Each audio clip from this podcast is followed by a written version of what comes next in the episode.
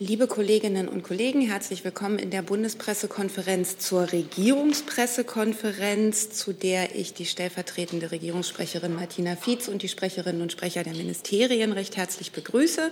Bevor wir loslegen, für die, die uns im Livestream verfolgen, eine kurze Erklärung, was die Bundespressekonferenz ist. Sie ist ein Verein, dem Journalistinnen und Journalisten angehören, die in Berlin über Bundespolitik berichten. Wir veranstalten hier diese Pressekonferenzen und führen darüber selbst Regie sind selbst kein Teil der Bundesregierung. Wir freuen uns, dass in der Zeit der Pandemie uns Phoenix dafür eine Gebärdensprachdolmetschung zur Verfügung stellt, die Sie dort im Sender sehen können. Und wir freuen uns eben, wie gesagt, dass Gäste trotz der Pandemie auf Abstand zu uns kommen. Und wie jeden Freitag in diesem Format starten wir mit den Terminen der Kanzlerin. Frau Fietz, Sie haben das Wort. Vielen Dank. Guten Tag auch von meiner Seite. Äh, die Termine der Kanzlerin in der kommenden Woche. Am Montag beginnt um 15 Uhr ein erneutes Gespräch der Bundeskanzlerin mit den Regierungschefs und Regierungschefinnen der Länder. Diesmal wird es, wie Sie schon wissen, um den Themenkomplex Impfen gehen. Unter anderem um, weitere, um den weiteren Fortgang der Impfkampagne angesichts steigender Lieferprognosen und den Umgang mit vollständig Geimpften. Das Treffen wird per Videokonferenz stattfinden.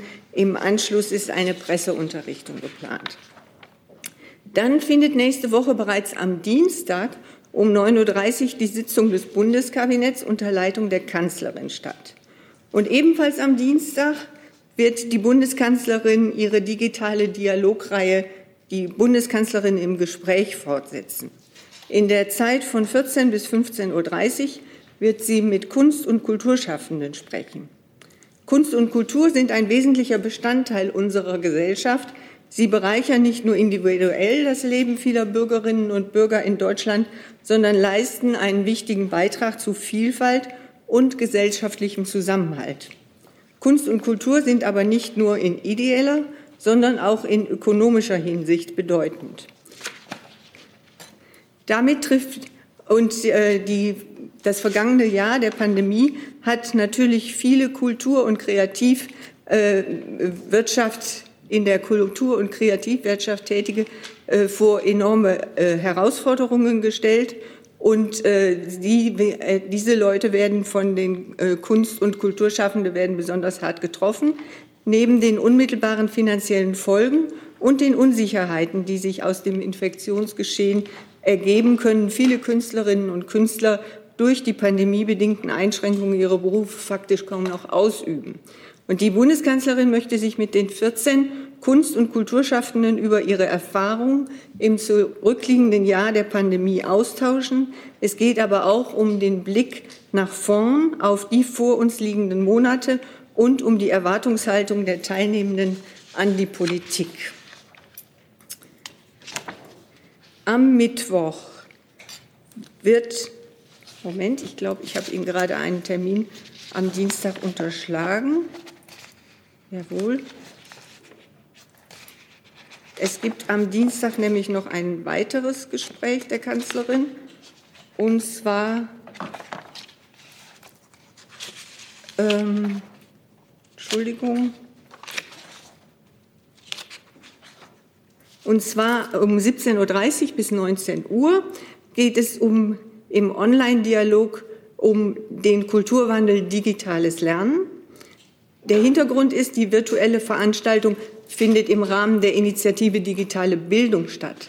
Ziel der Initiative ist es, das digitale Lernen, Unterrichten, Lehren und Ausbilden über den gesamten Bildungsweg hinweg zu verbessern. Dazu sollen auch gute Beispiele für digitale Bildung besser sichtbar gemacht werden. Bei dem Online-Dialog am nächsten Dienstag stehen innovative Ideen und positive Erfahrungen aus der Praxis in Sachen digitales Lernen im Fokus. Hier spielen Best-Practice-Beispiele, insbesondere auch innovative Lösungen für die Herausforderungen der Corona-Pandemie eine Rolle. Gleichzeitig soll es auch um eine langfristige Perspektive digitaler Bildung über die Pandemie hinausgehen, im Fokus steht dabei die Frage, wie innovative Ideen erfolgreich verstetigt werden können. An dem Dialog nehmen äh, Bildungsexpertinnen und Experten teil und von Seiten der Bundesregierung Bundesbildungsministerin Karliczek und die Staatsministerin für Digitales Dorothee Bär. So, dann kommen wir jetzt zum Mittwoch. Am Mittwoch wird die Bundeskanzlerin den Europäischen Bürgerrechtspreis der Sinti und Roma entgegennehmen. Verliehen wird er durch den Zentralrat und das Dokumentations- und Kulturzentrum Deutscher Sinti und Roma während ähm, sowie die Manfred Lautschläger Stiftung. Die Preisverleihung findet im Rahmen einer Online-Veranstaltung um 14.30 Uhr statt und kann per Livestream verfolgt werden. Seit 2008 werden mit dem Europäischen Bürgerrechtspreis Personen gewürdigt, die sich in besonderer Weise darum bemühen, die Menschenrechtssituation der Sinti und Roma zu verbessern. Der Preis ist mit 15.000 Euro dotiert. Die Bundeskanzlerin spendet das Preisgeld an zwei Organisationen, die sich für den Austausch zwischen Roma und Nicht-Roma-Jugendlichen sowie Crowdfunding-Projekte für Roma in Südosteuropa engagieren.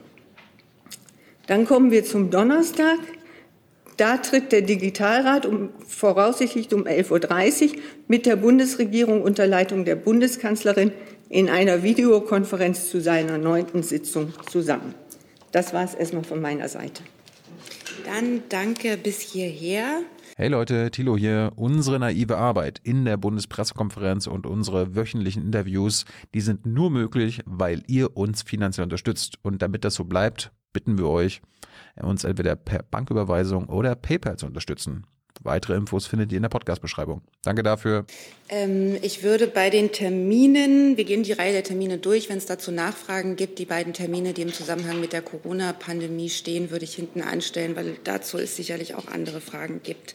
Dann fange ich einfach hinten an. Donnerstag Digitalrat gibt es dazu Fragen. Mittwoch Übergabe des Bürgerrechtspreises Sinti und Roma. Dienstag äh, Online-Dialog Digitales Lernen und eine Kabinettssitzung haben wir. Dann sind wir beim Komplex am Montag Treffen der Regierungschefs und Chefinnen von Bund und Ländern und ähm, das Gespräch mit den Kunst- und Kulturschaffenden und damit beim Thema Corona. Und auf der Liste habe ich dazu Herrn Jung. Fietz, äh, die Kanzlerin wird ja auch mitbekommen haben, dass es diese Hashtag alles dicht Aktion von Kunst- und Kulturschaffenden gibt. Wie bewertet sie das und wird sie mit äh, diesen Leuten sich auch treffen und wie bewertet sie diese Aktion, die ja gerade in der Querdenker-Ecke jetzt sehr gefeiert wird? Also die Bundesregierung hat diese Aktion zur Kenntnis genommen und unsere Haltung ist bekannt. Wir arbeiten daran, dass Deutschland die Pandemie schnell überwinden kann. Darauf sind unsere Entscheidungen ausgerichtet und äh, ja, das ist das, was ich dazu zu sagen habe. Und werden ähm, Teilnehmer dieser Aktion Teil Ihres Dialogs sein? Ähm, die, die, Teilnehmer des Dialogs in, dieser, in der kommenden Woche sind nicht vom Bundeskanzleramt bestimmt worden, sondern von Institutionen auf Seiten der Kulturschaffenden. Gibt es da schon eine Liste? Ich kann Ihnen sagen, aus welchen Bereichen ähm, die, ähm, äh, die ähm, sozusagen die Organisationen sind, die ähm, ausgewählt haben. Ein Moment. Ähm,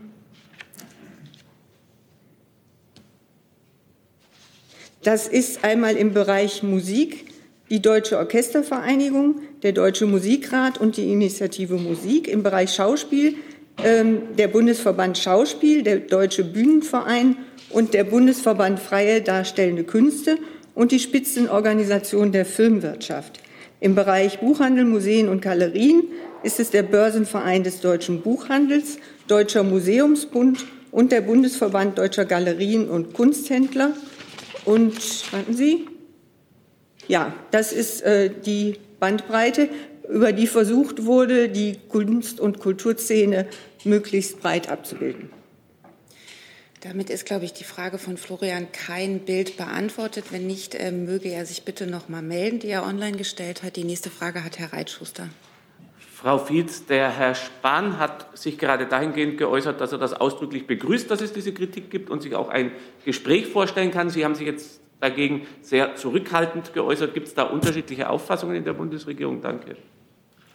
Ähm, das kann ich nicht erkennen. Äh, ich habe Ihnen gesagt, dass äh, wir die ähm, Aktion zur Kenntnis genommen haben. Und es gilt natürlich auch in diesem Fall die Meinungsfreiheit und äh, die Haltung der Bundesregierung, wie wir in der Pandemie agieren und was dafür richtig gehalten wird, ist Ihnen hinlänglich bekannt.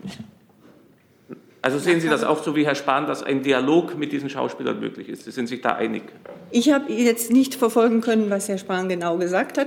Ich habe dem, was ich jetzt gesagt habe, nichts hinzuzufügen. Danke.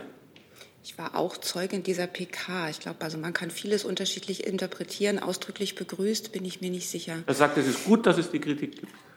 Die nächste Frage hat Herr Rinke. Ist aber jetzt nicht zum Treffen mit den Kulturschaffenden, sondern zu dem ähm, Dann schaue ich noch mal, danke für den Hinweis, dann schaue ich noch mal in den Raum. Dazu, glaube ich, gab es aber auch, Herr, zu den Kultur-, Kunst- und Kulturschaffenden, dann Herr Jessen noch mal. Ja, dann frage ich doch noch mal direkt nach beim BMG. Äh, Herr Goethe, ich habe Herrn Spahn auch so verstanden, dass er sagte, er sei bereit zum Dialog mit dieser Initiative. Ähm, ist das, äh, ist das die Position? Ist der Minister bereit zum Also, ähm, Herr Spahn hat hier gerade sehr ausführlich Auskunft gegeben und ich muss nicht jetzt hier irgendwie noch ähm, hinzufügen. Ich belasse es bei den Äußerungen von Herrn Spahn und bitte da auch noch mal im Protokoll nachzulesen. Dann Herr Rinke, die nächste Frage. Vielleicht nur noch mal zum Abschluss. Also Frau Vize, es wäre nett, wenn Sie die Namen hätten, weil die Frage von Herrn Jung ist, glaube ich, noch nicht ganz beantwortet. Äh, ob denn Leute, die bei dieser Aktion mitgemacht haben, auch am Montag mit der Kanzlerin zusammentreffen. Sie haben ja nur die Bereiche genannt, aber nicht die Namen. Also wenn Sie die Namen noch hätten, das wäre nett. Ähm, ich werde sehen, ob wir die Namen nachreichen können. Für den Fall würden wir das tun. Gut. Jetzt hätte ich eine Frage zu dem äh, Bund-Länder-Treffen. Sie haben ja selber gesagt, dass es da auch um die Rechte von Geimpften gibt, äh, geht. Ähm, plant die Bundesregierung denn dort Entscheidungen zu diesem Thema? Also ob zum Beispiel es bestimmte Lockerungen gibt für Leute, die bereits geimpft sind. Herr Rinke, in diesem Fall gilt das, was ähm, in allen Fällen dieser Art gilt, dass ich den Beratungen vom Montag nicht vorgreifen kann. Dann habe ich auf der Liste Herrn Clement. Ja, können Sie das Mikro ein bisschen näher zu sich? Danke. Eine Frage an Herrn Alter ähm, zu diesem Bericht der Bild-Zeitung zu faktischen Nachtreiseverboten. Das ist ja im Grunde eine Auslegung der Ausgangssperre. Es gibt ja in Deutschland praktisch keine Landkreisestädte mit einer Inzidenz unter 100, außer vor allen Dingen in Schleswig-Holstein. Also zum, die eine Frage wäre, gibt es diese Kurzinfo des wissenschaftlichen Dienstes und können Sie im Grundsatz also bestätigen, dass es ein Nachtreiseverbot in Deutschland gibt, damit ab Samstag? Und die zweite Frage ist, welche Konsequenzen hat denn das für Personenkontrollen in Autos, in Zügen etc.? Also zunächst einmal ist das Infektionsschutzgesetz äh, in der neuen Fassung äh, heute in Kraft getreten. Das heißt also, dass die Regelungen, die das Gesetz enthält, morgen wirken in den Landkreisen, in denen bereits am Dienstag, Mittwoch und Donnerstag dieser Woche die Inzidenz über 100 lag. Das Gesetz enthält Ausgangsbeschränkungen in der Zeit zwischen 22 und 5 Uhr und sieht von diesen Ausgangsbeschränkungen nur bestimmte zwingende Ausnahmen vor, etwa zur Berufsausübung, zur Betreuung von Angehörigen, zur Tierpflege, zur Ausübung des Sorgerechts und Ähnliches. Und äh, andere Fälle, die nicht in diesem Katalog enthalten sind, sind von diesen Ausgangsbeschränkungen vollständig erfasst. Und das betrifft nicht nur ein stationäres Verhalten, sondern auch ein Reisen von A nach B. Das heißt also, wer in der Zeit zwischen 22 und 5 Uhr aus Anlass einer touristischen Reise äh, reisen möchte, sollte besser umbuchen oder umplanen. Nachfrage? Ich habe noch die andere Frage zu den Kontrollen. In welcher Form wird das kontrolliert werden? Und wird das dann als Ordnungswidrigkeit mit Bußgeldern geahndet? Wie sind die Konsequenzen? Das Infektionsschutzgesetz sieht bei Verstößen gegen diese Regeln auch äh, äh, Rechtskonsequenzen vor. Ordnungswidrigkeiten werden von den jeweils zuständigen Behörden dann äh, erhoben, Verfahren eingeleitet.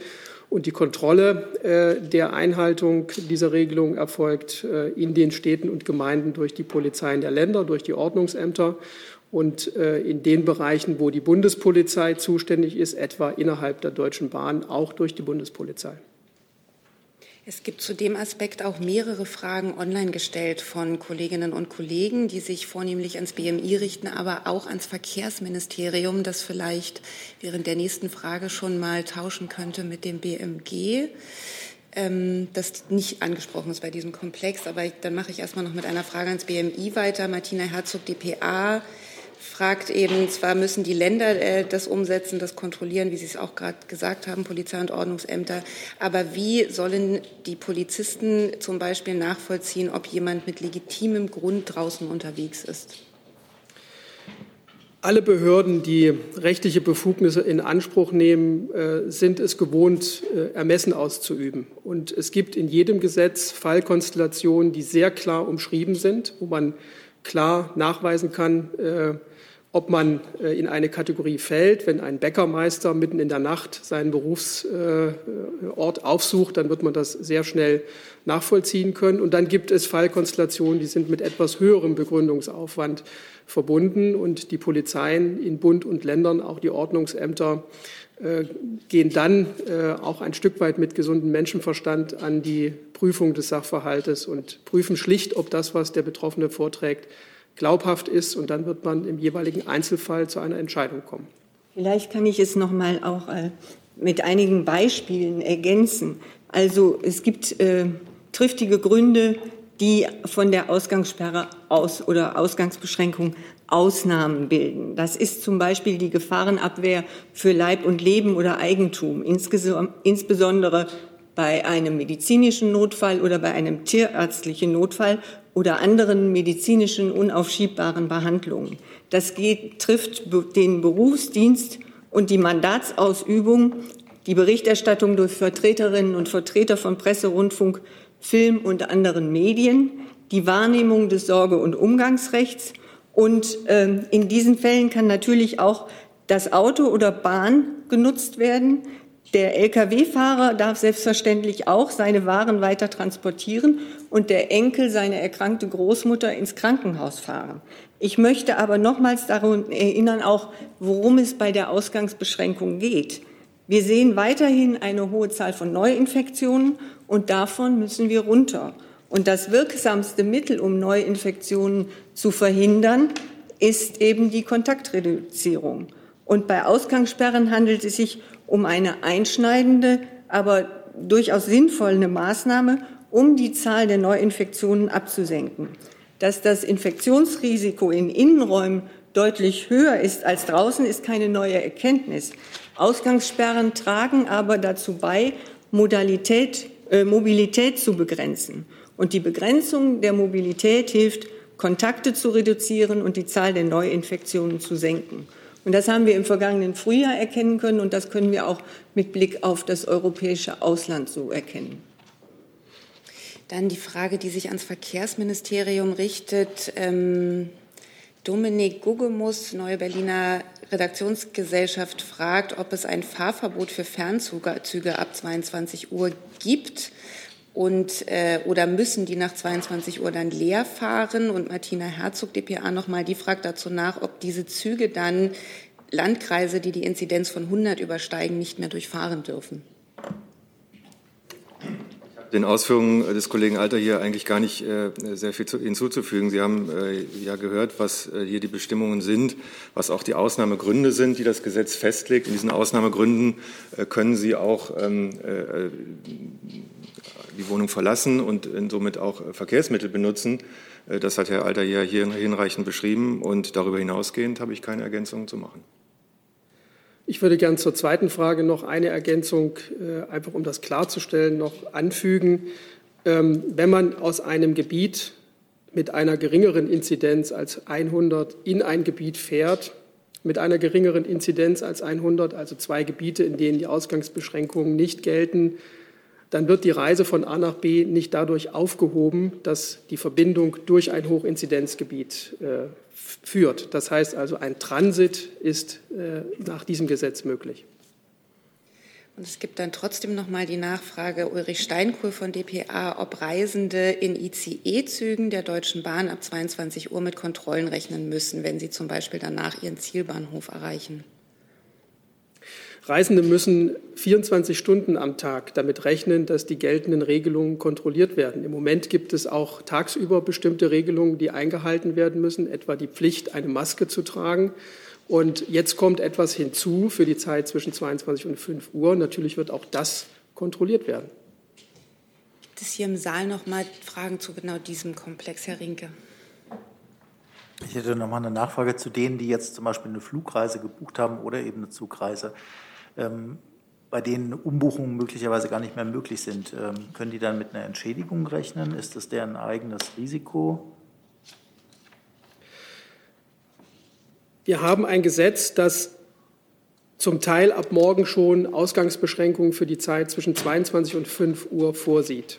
Und auf diese Situation müssen sich die Menschen in unserem Land einstellen und prüfen, ob es außerhalb dieser Zeiten zwischen 22 und 5 Uhr, also tagsüber beispielsweise, möglich ist, die Planung äh, noch umzusetzen, wenn dies unabweisbar ist. Grundsätzlich gilt ja äh, zum Thema touristische Reisen äh, auch losgelöst von dieser gesetzlichen Änderung, dass alles, was unverzichtbar ist, äh, möglichst unterlassen werden soll, damit äh, das sich nicht negativ auf das Infektionsgeschehen auswirkt. Darf ich noch ganz kurz nachfragen, was passiert mit einem Abflug, der möglicherweise um 22.30 Uhr stattfindet, der ins Ausland geht? Wäre das möglich oder müsste da auch umgebucht werden? Man kann diese Frage deswegen nicht pauschal beantworten, weil es auf den Reisezweck ankommt. Wenn jemand mitten in der Nacht äh, fliegen muss von einem Flughafen aus Anlass einer Dienstreise, dann ist das möglich, weil die Ausübung des Berufs von den Ausnahmetatbeständen explizit äh, erfasst ist.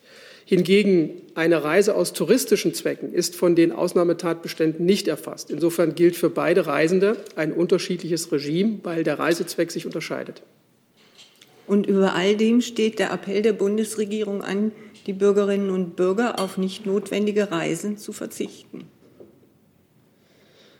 Herr Jung? Ähm, mal das konkrete Beispiel Hauptbahnhof, wo die Bundespolizei ja auch ist. Wie kontrolliert man da die Ausgangssperre? Also Sie meinen, wenn man am Hauptbahnhof Streife läuft, in der Nacht zwischen 22 und 5 Uhr? Da fahren, da fahren ja auch S-Bahnen zum Beispiel.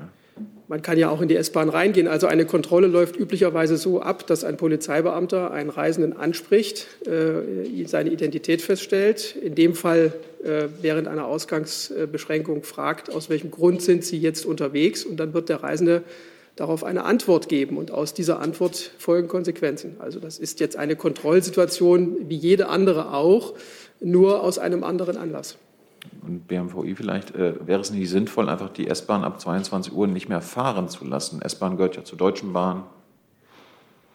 Noch einmal, Sie haben ja gehört und Sie wissen auch, dass äh, das Gesetz eben Ausnahmegründe und Ausnahmetatbestände zulässt, und zwar eine ganze Reihe davon. Und wenn Sie die einhalten oder wenn, Sie, äh, wenn es für Sie zutrifft, dürfen Sie ja auch äh, unterwegs sein.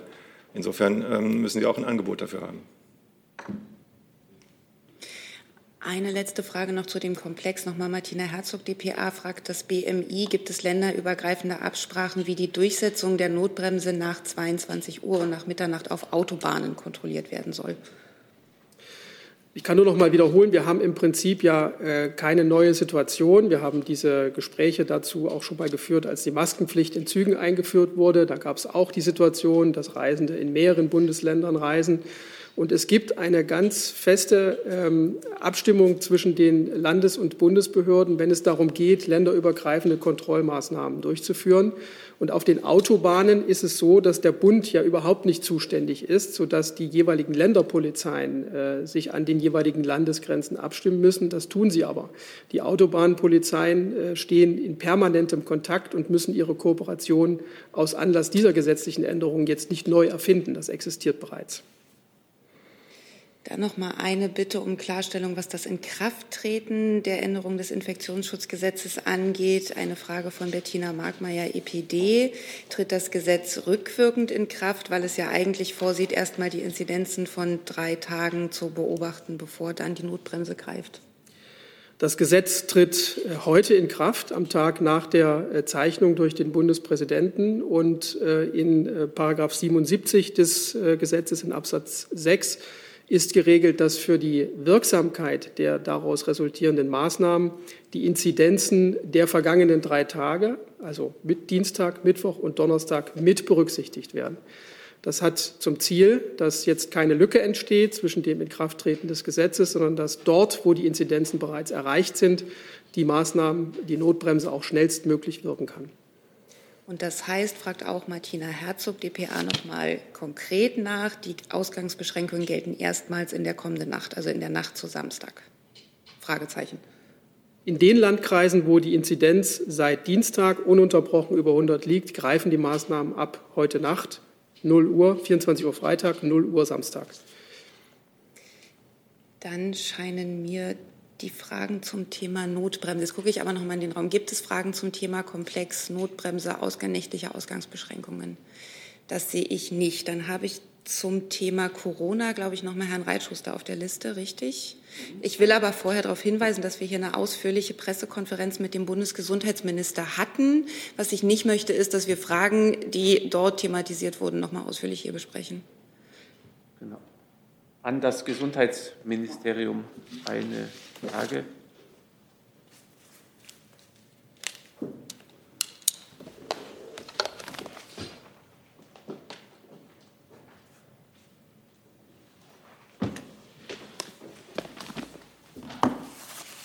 Herr Gülde, der Herr Lauterbach hat bei Maybrit Illner gesagt, dass das Durchschnittsalter der Intensivpatienten mit Corona bei 47 bis 48 Jahren liegt und die Hälfte davon stirbt. Was hat denn das Gesundheitsministerium äh, dazu für Zahlen? Danke. Ähm, zum Altersdurchschnitt jetzt der Intensivpatienten, muss ich ehrlich gestehen, habe ich jetzt keine Zahlen vorliegen. Gegebenenfalls können wir das nachreichen. Danke. Weitere Fragen zum Thema Corona? Herr Jessen? Ja, das ist äh, Schnittmenge BMG und Verteidigungsministerium welches jetzt Moment Herr Jung hatte sich noch, bevor wir jetzt die Sitzplatzwechsel wie verrückt vornehmen. Herr Jung hatte noch eine Frage zum Thema Corona. Hatte noch jemand da eine Frage zum Thema Corona? Herr Reitschuster, richten die sich jeweils ans Gesundheitsministerium? Dann würde ich die beiden jetzt vorziehen, Herr Jessen, wenn Sie Verständnis haben. Und dann ja, machen ja, wir dann den Sitzplatzwechsel in der Zeit. Ja, wobei meine Frage geht dann sozusagen an beide. An beide. Gesundheit, Gesundheit und Verteidigung. Dann nehmen wir erstmal die Frage von Herrn Jung vor und dann kann in der Zwischenzeit können vielleicht die Kolleginnen die Plätze tauschen. Herr Jung. Ich brauche leider auch einen Sitzplatzwechsel. Wie bitte? Ich brauche leider auch einen Sitzplatzwechsel. Ich brauche das BMAS. Ah, gut, dann kommen Sie noch weiter hinten dran. Nee, jetzt tauschen wir wirklich. Moment, jetzt. Wir tauschen jetzt wirklich mit dem Verteidigungsministerium. Herr Reitschuster, Ihre Frage ans BMG, die geht es nur ans Gesundheitsministerium, dann stellen Sie sie jetzt. Genau. Herr Gülde, es gibt Kritik, dass die Corona-Tests nicht ausreichend getestet und zertifiziert sind. Könnten Sie kurz erläutern, was es da für Maßstäbe gibt, dass Tests zugelassen werden? Danke. Ähm, Sie meinen jetzt äh, die Antigentests oder? Äh, Bei beiden gibt es diese Kritik. Also es das heißt, dass die praktisch jeder anmelden könne und die dann auch äh, zugelassen seien. Und wie steht das? Ja, naja, ich meine, äh, grund, grundsätzlich muss natürlich für eine, ähm, einen solchen Test eine CE-Zertifizierung vorliegen. Das heißt, ähm, es müssen ähm, dann, da gibt es ein reguläres Verfahren, das ist in der EU einheitlich geregelt.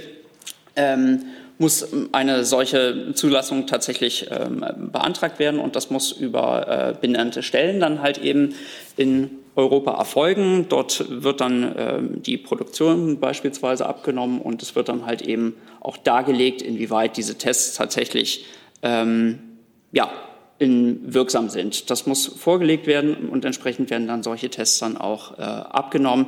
Darüber hinaus äh, wissen Sie, gibt es ähm, Tests, die auch seitens des äh, Bundesinstituts für Arzneimittel und Medizinprodukte auf ihrer Webseite halt eben gelistet sind.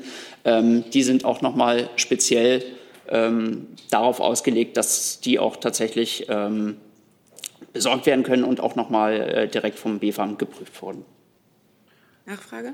Also ist diese Kritik, die sich auf eine Auskunft des Berliner Senats stützt, die ist nicht äh, zutreffend, dass einfach jeder sozusagen den Test ohne Prüfung ich, auf ich, den Markt bringen kann. Ich kenne diese Äußerung des Berliner Senats dazu nicht. Und ähm, wie gesagt, es, es, bleibt dabei, es gibt dafür ein ähm, Zertifizierungsverfahren, das ist in der EU einheitlich geregelt. Und diese Äußerung des Berliner Senats, die kenne ich nicht. Kann ich Ihnen nachreichen? Dann Herr Jessen, die nächste Frage. Ja, ähm, ans Verteidigungs- und Gesundheitsministerium gleichermaßen. Es geht um die Situation von Bundeswehrsoldaten, die sich im Auslandseinsatz äh, mit SARS-CoV-2 infizieren, die dann zurückgeflogen werden, in der Regel recht rasch nach Deutschland. In der Folgezeit aber scheitern diese äh, Soldaten offenbar daran, dass diese Infektion äh, von der Unfallfürsorge dann betreut wird. Möglicherweise ähm, und das ist interessant vor dem Hintergrund, dass immerhin die Soldaten in der Impfpriorisierung nach oben gerückt sind. Nun wird ihnen dann aber, wenn sie nach zum Teil stationärer Behandlung in Deutschland Unfallfürsorge begehren, von der ähm, Wehrbürokratie, sage ich mal, geantwortet, das sei weder ein Einsatzunfall noch eine Berufskrankheit. Jetzt stehen die Soldaten, die sich im Einsatz infiziert haben, sozusagen ohne diese Betreuung da. Da ist offensichtlich eine Lücke, ein Gap wie arbeiten Sie daran, die zu schließen? Also von Sie? Ich. Gerne.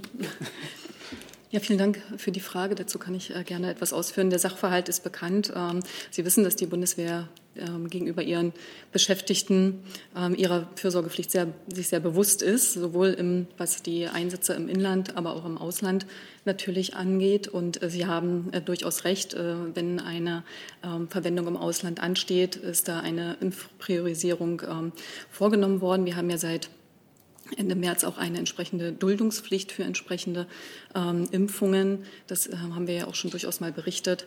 Ähm, und auch die anderen äh, Maßnahmen werden natürlich auch konsequent äh, getroffen, wie Quarantänemaßnahmen im Vorfeld des Einsatzes und auch äh, bei Rückkehr werden natürlich die Maßnahmen auch alle eingehalten. Ähm, wir sind darauf auf den Sachverhalt auch aufmerksam ähm, geworden und haben uns das natürlich auch nochmal angeschaut. Sie haben recht, es gab Hinweise darauf, dass es da gegebenenfalls Widersprüche in der, in der Bewertung gab. Das ist jetzt recht jüngst auch ähm, bekannt geworden. Und wir werden da such, nach einer Lösung suchen, die ähm, unbürokratisch ist und natürlich auch den Interessen der Beschäftigten Rechnung trägt. Aber äh, um das auch noch mal kurz einzuordnen, äh, natürlich ist das Versorgungsrecht, sowohl das Beamtenversorgungsrecht als auch das Soldatenversorgungsrecht, was ja ganz maßgeblich ansprechen, eine Rechtsmaterie, die sehr komplex ist und ähm, sehr ausdifferenziert auch Regelungen enthält. In dem rechtlichen Rahmen bewegen wir uns, aber wir werden natürlich versuchen, uns das anzuschauen und ähm, da Möglichkeiten zu finden, um das Ganze nicht in, in der Bürokratie versinken zu lassen. Wenn Herr Gülde nicht noch was zu ergänzen hätte, dann äh, hätte ich noch die Nachfrage ähm, zu den äh, Sonderheiten oder Sonderbarkeiten dieser Bürokratie gehört, dass zum Beispiel die Fürsorge auch deswegen verweigert wird, weil die Soldaten zum Beispiel nicht nachweisen konnten, wo sie sich infiziert haben. Wenn man sich mal eine Situation eines Auslandseinsatzes in Mali äh, vorstellt, wie soll man da nachweisen, wo man sich infiziert hat? Also ich nehme Ihre Ausführungen äh, so wahr, dass Sie sagen, wir suchen nach einer Regelung, die Infektionen, die in Auslandseinsätzen geschehen, sozusagen in der rechtlichen Auswirkung, was Einbeziehung in die äh, Unfallfürsorge äh, angeht, dass die mit den bisher bekannten Maßnahmen gleichgestellt wird. Ist das die Intention? Da haben Sie mich richtig verstanden. Danke. So, dann, Herr Jung, Sie brauchen das BMAS, richtig? Herr Jung, ich sage jetzt aber ehrlich, wir haben jetzt schon wieder eine halbe Stunde Corona. Wir haben viele Kollegen, die auch ihr, ihr Recht darauf haben, andere Fragen beantwortet zu kriegen. Ich habe hier eine Reihe außenpolitischer Fragen und wir hatten eine Stunde und 15 den Gesundheitsminister zu Gast. Deswegen würde ich Sie jetzt bitten, zu entscheiden, ist Ihnen die Frage wichtig oder die andere? Weil dann würde ich den Komplex verlassen. Die andere. Dann würde ich einmal bitten, dass das BMAS nochmal nach vorkommt.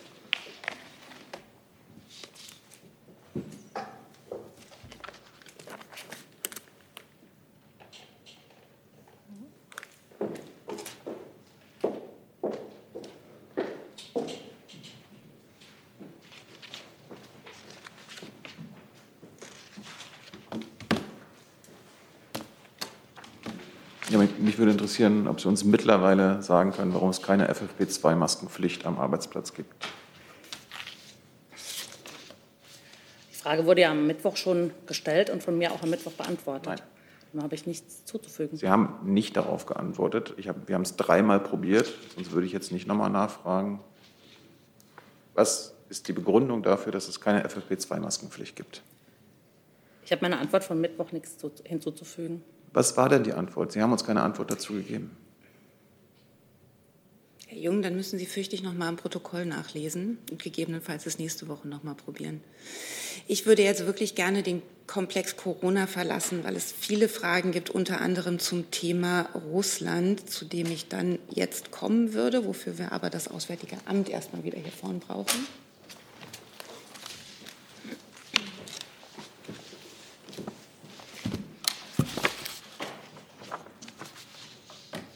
Ich beginne mit einer Frage online gestellt von Wladimir Esipov von der Deutschen Welle. Wie bewerten Sie den angekündigten russischen Truppenabzug von der ukrainischen Grenze? Ähm, können Sie bestätigen, dass der Truppenabzug tatsächlich begann? Wir haben die Ankündigung des russischen Verteidigungsministers zur Kenntnis genommen.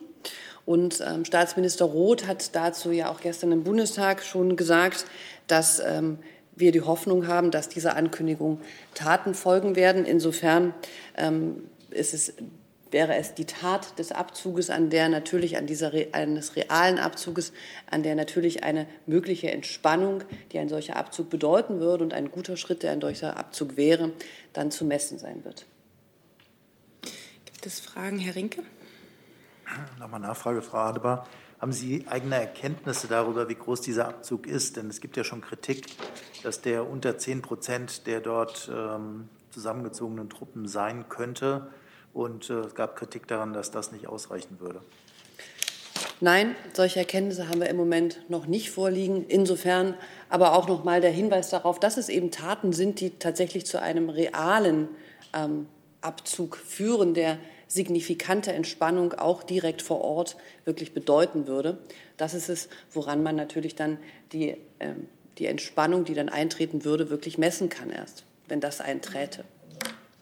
Darf ich eine kurze Nachfrage stellen? Mhm, ähm, der Minister hat sich ja gestern auch äh, dazu geäußert, zu den Spannungen und auch zu der Reise von Herrn Kretschmer nach Moskau und hat gesagt, wenn der kritische Fragen wie zum Beispiel die Lage in der Ostukraine ansprechen würde, dann wäre das okay, ansonsten nicht. Ähm, Im Blick dessen, was da gestern in Moskau passierte, ist das Auswärtige Amt äh, zufrieden mit der Kretschmer-Reise oder sieht es darin ein Problem? Also ich glaube, Sie müssen Herrn Kretschmer befragen darüber, was äh, seine Gesprächsinhalte waren. Äh, ich glaube, der Minister hat gestern gesagt, er, hat, hätte Verständnis für die Reise, wenn diese Themen angesprochen werden würden. Und ansonsten habe er ähm, weniger Verständnis. Ob und inwieweit das Herr Kretschmer getan hat, ist eine Frage, die Sie an ihn richten müssten. Ich schaue jetzt mal, gibt es zu diesem Russland-Ukraine, aber Russland war das bei Ihnen dann, Herr Reitschuster? Aber das ist Nawalny dann, also wenn jemand noch zur Ukraine das, was hat. Ich habe hier mehrere Aspekte, die mit Russland zusammenhängen, die machen wir jetzt hintereinander weg. Ja. Genau. Die, der Zustand von Herrn Nawalny verschlechtert sich weiter. Was hat die Bundesregierung konkret getan, um ihn zu unterstützen? Danke. Wir haben hier schon des Öfteren äh, wiederholt, dass äh, die äh, Meldungen über den Gesundheitszustand von Herrn Nawalny beunruhigend sind und wie die Bundeskanzlerin am Dienstag auch vor der Parlamentarischen Versammlung des Europarates in Straßburg gesagt hat, macht sich die Bundesregierung große Sorgen um Herrn Nawalny. Er benötigt unverzüglich eine adäquate medizinische Behandlung und Zugang zu Ärzten seines Vertrauens. Und äh, mit Blick auf die Inhaftierung von Herrn Nawalny möchte ich noch einmal unsere Forderung an die russischen Behörden und die russische Führung wiederholen. Die Urteile des Europäischen Gerichtshofs für Menschenrechte müssen vollständig umgesetzt werden. Das hat die Bundeskanzlerin am Mittwoch, äh, am Dienstag auch noch mal ausdrücklich betont. Äh, ich darf Sie da zitieren. Gerade in Fällen, in denen Menschen zu Unrecht in Haft sitzen, ist die Umsetzung der Urteile, also die Freilassung der Inhaftierten, besonders dringlich und geboten. Sie haben die Position dargelegt, dafür danke ich. Aber noch mal die Frage, welche konkreten Schritte gab es oder wird es geben? Einbestellung des Botschafters, wirtschaftliche Sanktionen. Danke. Ähm, die Kanzlerin ist, ähm, äh, hat auf mehrfachen, auf verschiedenen Wegen immer wieder sich für die äh, Freilassung und für die adäquate Behandlung von Herrn Nawalny eingesetzt. Was anderes kann ich Ihnen im Moment nicht melden. Ich weiß nicht, ob das Auswärtige Amt was. Wir dürfen davon ausgehen, dass wir mit der russischen Seite im Gespräch sind und dass der russischen Seite unsere Forderungen im Gespräch übermittelt wurden, sowohl, sowohl im Gespräch als auch auf diesem öffentlichen Wege, auch durch die Kanzlerin vor dem Europarat zum Beispiel ja nochmal. Ein neuer Aspekt, aber Russland ist weiterhin angesprochen. Der Kollege Ales Zapotoki von der tschechischen Presseagentur fragt vor dem Hintergrund des Streits zwischen Tschechien und Russland. Ähm, aus Solidarität mit Tschechien weise die Slowakei die drei russische Diplomaten aus. Kann Tschechien solch einen Schritt auch von Deutschland erwarten? Ähm, also ich kann sagen, dass die Bundesregierung die Vorgänge mit Besorgnis zur Kenntnis nimmt. Ähm, wie wir bereits mitgeteilt haben, hat die Bundeskanzlerin gestern mit dem tschechischen Ministerpräsidenten Babiš telefoniert. Der Ministerpräsident informierte die Bundeskanzlerin über die angespannten Beziehungen mit Russland nach den tschechischen Erkenntnissen über die russische Verstrickung in eine Explosion im Jahr 2014. Und die Bundeskanzlerin sagte dem Ministerpräsidenten Solidarität zu. Wie Sie vielleicht von uns auch gesehen haben, ähm, sind wir mit der russischen, ähm, mit der tschechischen Botschaft in Moskau, also unsere Botschaft in Russland ist mit der tschechischen Botschaft in Moskau auch in Kontakt, um zu schauen, wie wir ganz konkret ähm, den Arbeitsalltag der Tschechen dort in Moskau unterstützen können, um einfach ganz konkret zu schauen, welche praktischen Folgen auf dem diplomatischen Arbeitsweg und auf dem diplomatischen Parkett dort hat das denn und wie können wir unterstützen. Das ist eine Unterstützung, die ähm, politisch auch sowieso ja auch durch die EU deutlich gemacht wurde und die wir jetzt auch ganz konkret mit den tschechischen Kolleginnen und Kollegen angehen. Auch Minister Maas hat gestern mit dem tschechischen Außenminister telefoniert und ihm eben diese praktische Unterstützung angeboten. Sie haben auch unsere Kommunikation, unseren Tweet vielleicht dazu gesehen.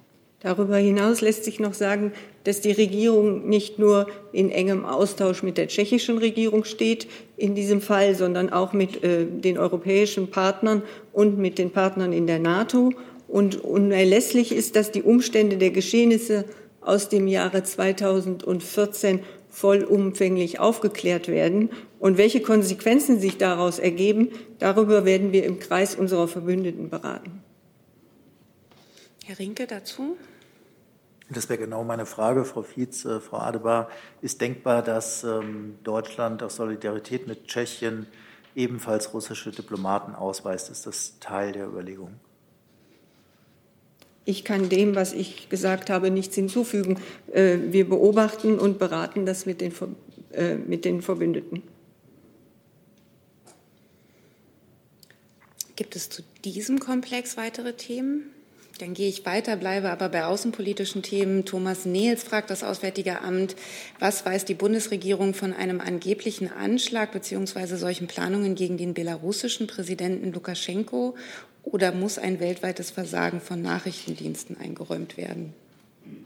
Hm. Mir persönlich sind, ich habe Pressemeldungen darüber gelesen, ähm, würde aber gerne, wenn wir dazu Erkenntnisse haben, etwas nachreichen. Und ansonsten sind uns leider auch nur die Pressemeldungen bekannt. Dann schaue ich mal in die Runde. Keine Fragen dazu, Herr Clement? Nein. Dann bleiben wir bei Außenpolitik bei Herrn Tufik Nier. Frau Adebar, eine Frage zu Israel. Vorgestern kam es zu einem Raketenanschlag in der Nähe des israelischen Atomreaktors Dimona, nachdem Israel einen Luftangriff auf Israel in Syrien durchgeführt hat. Da hätte ich bitte eine Stellungnahme dazu.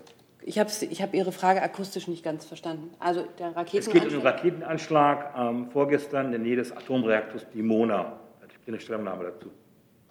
Müsste ich Ihnen nachreichen.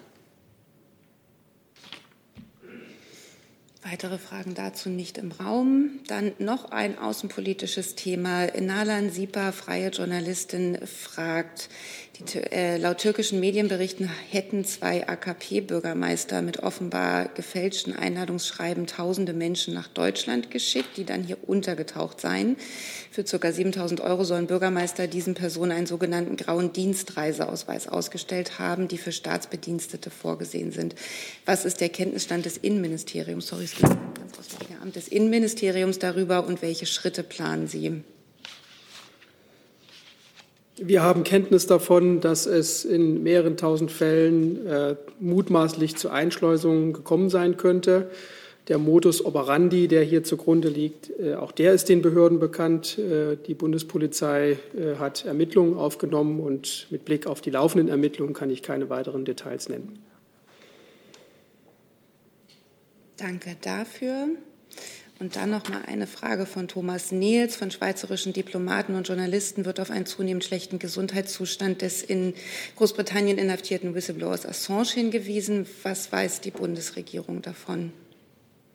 er, schreibt, er spricht kein Ressort direkt an. Unsere Haltung im Grundsatz dazu ist bekannt. Ähm, falls wir etwas nachreichen könnten, aktuell würden wir das, glaube ich, tun. Dann habe ich auf meiner Liste mit neuen Themen noch Herrn Jessen, Herrn Clement und Herrn Jung. Das sollten wir noch gut schaffen. Wenn es noch weitere gibt, Herrn Reitschuster, dann bitte zeitnah melden. Dann würde ich nämlich langsam die Frageliste schließen. Herr Jessen. Wäre eine Frage ans BMU.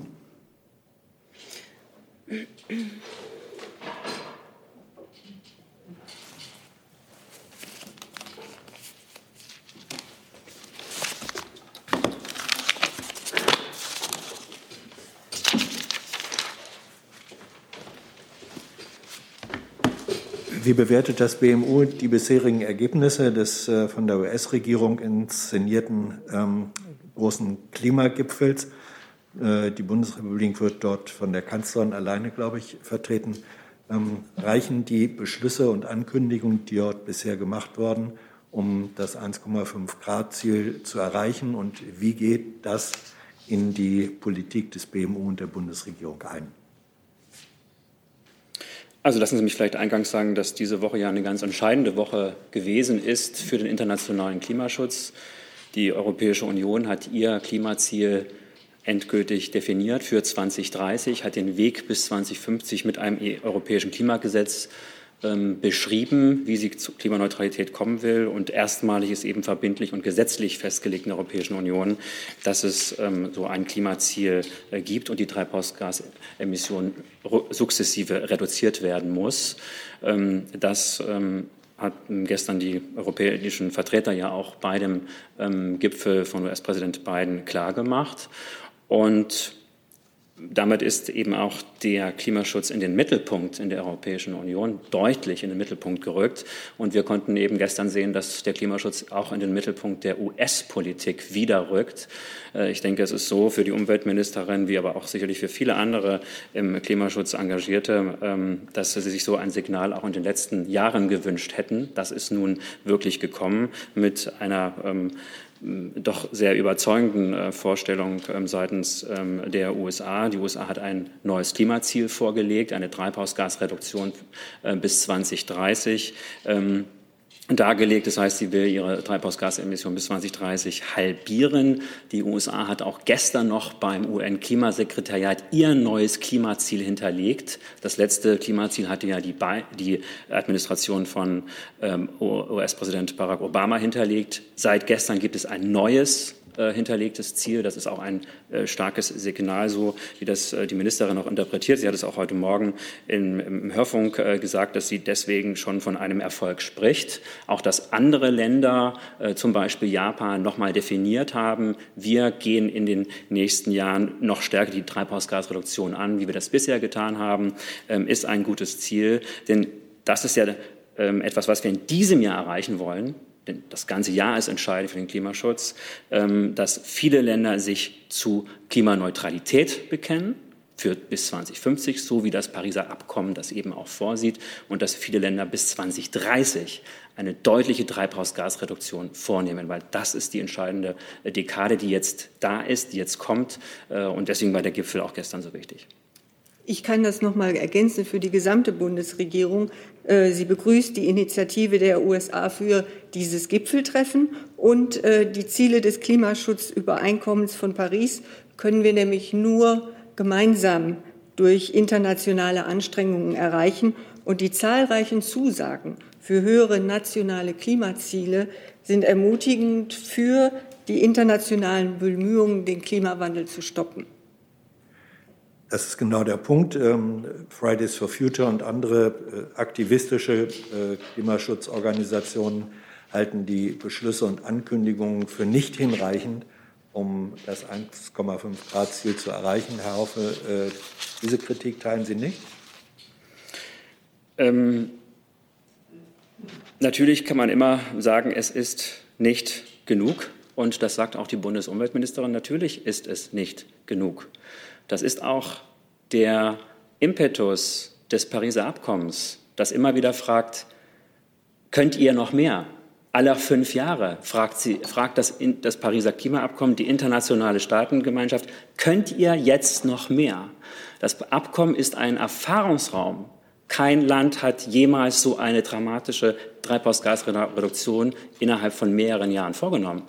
Es geht darum zu lernen, wie Frau Fietz gerade gesagt hat, das geht nur mit einem engen, in enger Kooperation, mit einem ausgeprägten multilateralen Handeln. Ähm, und äh, deswegen wird dieser ähm, Prozess immer wieder Nachsteuerung brauchen. So ist er angelegt. Ähm, und das kann, können wir auch immer wieder vor allen vertreten, die sagen, da muss doch noch mehr passieren. Ich will nur noch eines sagen. Vor ein paar Jahren, da waren wir noch mitten auf einem Kurs einer 3,5 Grad Erhitzung. Ähm, jetzt sind wir so weit, dass das Zwei-Grad-Ziel zumindest in realistischer Reichweite ist. Und natürlich haben wir auch das 1,5-Grad-Ziel fest im Blick. Weitere Fragen dazu sehe ich nicht. Dann ist Herr Clement mit einem neuen Thema dran. Moment das? Äh, Frau Fietz, Sie hatten nicht die deutsch-chinesischen Regierungskonsultationen nächste Woche Mittwoch erwähnt. Sind die nicht angesetzt für den Termin? Und wenn doch, mit welchen Ressorts und ist eine Pressekonferenz geplant? Äh, die Details zu diesem Termin, der nach wie vor existiert, und äh, die Details am Programm werden noch erarbeitet. Sobald wir da konkretes Vorliegen haben, werden wir Ihnen das mitteilen. Aber der Termin steht soweit. Ja. Fragen dazu sehe ich nicht. Dann Herr Jung. Ja, es geht um das Sportministerium. Es geht um die Fußball-Europameisterschaft. äh, der DFB hat kurioserweise der UEFA eine Garantie gegeben, dass bei den Spielen in München mindestens 14.500 Zuschauer im Juni im Stadion sein dürfen. Wie geht das? Wie kann man heute eine Zusage äh, angesichts einer unbekannten Infektionsgeschehen im Juni, äh, wie, wie, kann man da so eine Garantie geben? Unterstützt der Sportminister diese Zusage an die UEFA? Ich kenne diese Zusage nicht. Äh, möglicherweise ist sie ganz aktuell, aber äh, das spielt auch für die Position des Bundesinnenministeriums, des Ministers auch keine Rolle. Der Bundesinnenminister ähm, ist natürlich äh, für den Sport, aber äh, höchste Priorität hat im Moment das Infektionsgeschehen. Und ähm, das gilt auch äh, während des Verlaufs der Fußball-Europameisterschaft, wenn sie in München stattfindet. Ähm, es wird erst vom Infektionsgeschehen abhängig gemacht werden können, ob die Möglichkeit besteht, Zuschauer ins Stadion einzulassen oder nicht. Ja, darum frage ich ja, es ist ja kurios, dass ein Verband mitteilt, dass der Freistaat Bayern ein Einverständnis zu einem sogenannten Leitszenario gegeben hat. Wenn es ja jetzt eine Bundesnotbremse gibt, dann, dann kann der, der, Freistaat Bayern das ja jetzt eigentlich gar nicht mehr ähm, garantieren. Also ich muss noch mal um Verständnis bitten. Ich kenne jetzt die Einzelheiten dieses Vorschlages nicht. Wenn ich aber das, die Vokabel Leitszenario höre, dann kann ich mir gut vorstellen, dass es sich um szenarisches Denken handelt. Also was passiert in einer bestimmten Infektionslage? Ist es unter bestimmten Umständen vorstellbar, äh, dass Zuschauer ins Stadion können? Und das ist aber alles abhängig vom Infektionsgeschehen. Äh, wenn Sie das derzeit gültige Infektionsschutzgesetz sich anschauen, werden Sie sehen, dass in den Fällen, in denen Inzidenzen von über 100 vorliegen, das schwer vorstellbar bis nicht vorstellbar ist. Weitere Fragen dazu sehe ich nicht. Dann Herr Reitschuster. Eine Frage an Frau Fietz und an Herrn Alter. Die Bundesregierung betont ja immer wieder, wie wichtig ihr die Pressefreiheit ist und wie sie sich verwehrt gegen Übergriffe auf die Presse weltweit. Nun gab es ein paar hundert Meter von hier am Mittwoch Übergriffe gegen die Presse. Mir wurde selber von einem Polizisten das äh, äh, Smartphone aus der Hand geschlagen, mit dem ich äh, aufnahm. Ich wurde umgeschmissen, ist auch auf Video dokumentiert alles. Äh, wie will sich die Bundesregierung hier dafür einsetzen, dass äh, solche Dinge unterbleiben? Danke. Also Sie kennen unsere Haltung. Ähm, die Freiheit zur kollektiven Meinungskundgabe äh, ist die Versammlungsfreiheit und die ist für eine freiheitlich-demokratische Staatsordnung konstituierend. Und das befreit die Teilnehmer von Demonstrationen weder von der Einhaltung geltenden Rechts noch von ihrer Verantwortung gegenüber ihren Mitbürgerinnen und Mitbürgern, was die Einhaltung von Hygieneschutz und Abstandsregeln betrifft. Das ist mal das eine. Und ähm, dann gibt es natürlich Fälle, wo sich Menschen versammeln und dabei weder die Hygieneauflagen der Versammlungsbehörde noch die geltenden Corona-Schutzvorschriften beachten. Und äh, damit wird natürlich das Recht zu friedlichen Demonstrationen und der Versammlungsfreiheit missbraucht. In solchen Fällen greift dann auch die Polizei ein. Und äh, natürlich gilt es immer, die Verhältnismäßigkeit zu wahren. Aber es gilt auch die Regelung, dass ähm, äh, Entscheidungen im Einzelfall auch zu respektieren sind von Seiten der Demonstrierenden. Und ich kann Ihren Fall jetzt konkret nicht bewerten. Ich kann nur sagen, das Grundrecht, friedlich zu demonstrieren, ist gewährleistet, muss auch gewährleistet sein. Und deshalb ist es auch ähm, äh, wichtig, dass auch Pressevertreter dort äh, berichten können. Aber zu den einzelnen Vorgängen kann ich Ihnen hier keine Auskunft geben, da es erstens nicht Sache der Bundesregierung ist und zweitens wir Einzelfälle auch nicht bewerten können. Aber Herr Alter kann dazu sicherlich noch mehr sagen. Also zum konkreten Einzelfall äh, bitte ich um Verständnis, kann ich auch keine Bewertung abgeben, weil ich ihn nicht kenne. Und insofern würde ich zunächst einmal auch hinterfragen, ob es sich um einen Angriff gehandelt hat oder ob Sie in einer tumultartigen Situation äh, mit beteiligt gewesen sind. All das kann ich hier nicht bewerten. Sie können aber davon ausgehen, dass unsere Polizistinnen und Polizisten nach Recht und Gesetz handeln und auch in Kenntnis der Grundrechte in unserer Verfassung sind und deswegen auch Kenntnis haben über die Grundrechte, die die Presse hat und die Journalisten haben. Äh, solche Einsatzlagen sind aber, und das wissen Sie, weil Sie häufiger daran, teilnehmen, komplex und dynamisch. Und äh, deswegen gibt es auch Situationen, wo Dinge schwer zu handeln sind, auch für die Polizei zu handeln sind. Deswegen habe ich hier am Mittwoch schon angesprochen, dass äh, natürlich die Polizei in ihren Einsatzkonzepten auch berücksichtigt, wie Pressevertreter, Journalisten am Rande von Demonstrationen vor Übergriffen geschützt werden können. Das muss Gegenstand der Einsatzkonzepte sein. Auf der anderen Seite muss es natürlich eine gewisse Mitwirkung geben, auch auf der anderen Seite. Journalisten müssen sich selbst auch immer fragen, wenn ich in diesen und jenen Bereich gehe, wird das Risiko, jetzt attackiert zu werden, für mich unkalkulierbar groß und kann die Polizei mir realistisch helfen? Es wird bei solchen Großdemonstrationen keine Individualbetreuung geben können. Das ist einfach praktisch unrealistisch. Aber die Konzepte müssen diesen Aspekt beinhalten. Das tun sie. Nachfrage? Zur Nachfrage, Frau Fietz, Sie sagten, Sie kennen den äh, Fall nicht und sinngemäß, man könne auch im Inland nichts tun. Aber wenn man sich weltweit einsetzt und weltweit auch Fälle kommentiert, wäre es dann nicht sinnvoll, das auch im Inland äh, zu verfolgen? Danke. Wir haben ja die ähm, äh, Demonstrationen zur Kenntnis genommen. Das ist ja überhaupt keine Frage. Aber ähm, die Entscheidungen zu einer Versammlung im Einzelfall sowohl zur rechtlichen Frage, ob diese stattfinden kann, wie auch zur praktischen Umsetzung von Auflagen sind Sache der Justiz oder der für die Gefahrenabwehr örtlich zuständigen Landesbehörden. Und deshalb kann ich dazu nicht Stellung nehmen. Hey Leute, hier sind Thilo und Tyler. Jung Naiv gibt es ja nur durch eure Unterstützung. Hier gibt es keine Werbung, außer für uns selbst. Das sagst du jetzt auch schon ein paar Jahre, ne? Ja. Aber man muss ja Aber mal wieder darauf halt, hinweisen. Ne? Stimmt halt. Ne? Und ihr könnt uns per Banküberweisung unterstützen oder PayPal. Und wie ihr das alles machen könnt, findet ihr in der Podcast-Beschreibung. Gibt es weitere Fragen dazu? Fragen zu anderen Themen sehe ich auch nicht. Dann sind wir heute mit der Zeit mit allen. Ein, ein Nachtrag, Moment, ja, den nehmen wir.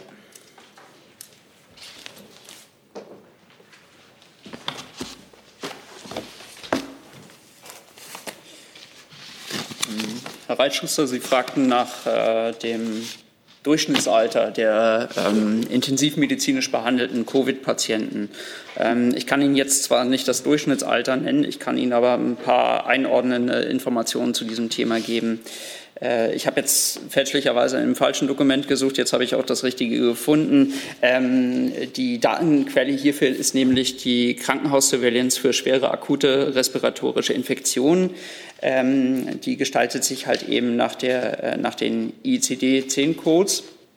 Und äh, da lässt sich halt eben tatsächlich feststellen, dass wir es mit einem Absinken des, äh, der, der, Altersklassen in ähm, Krankenhausbehandlungen, also bei hospitalisierten Covid-19-Patienten zu tun haben. Also wir erleben einen sehr, sehr starken Anstieg in, der Altersklasse der 35 bis 59-Jährigen. Im Vergleich dazu sinkt der Anteil der 60 bis 79-Jährigen und der 80-Jährigen und älter. Und äh, nur mal um einen gewissen Vergleichswert zu haben, also der, der, Altersmedian bei den ähm, äh, hospitalisierten Patienten, der beträgt derzeit 63 Jahre. Zur äh, Jahres, zum Jahreswechsel waren das 77 Jahre. Und wir erleben diesen, diese Entwicklung auch bei den intensivmedizinisch behandelten Patienten. Nachfragen?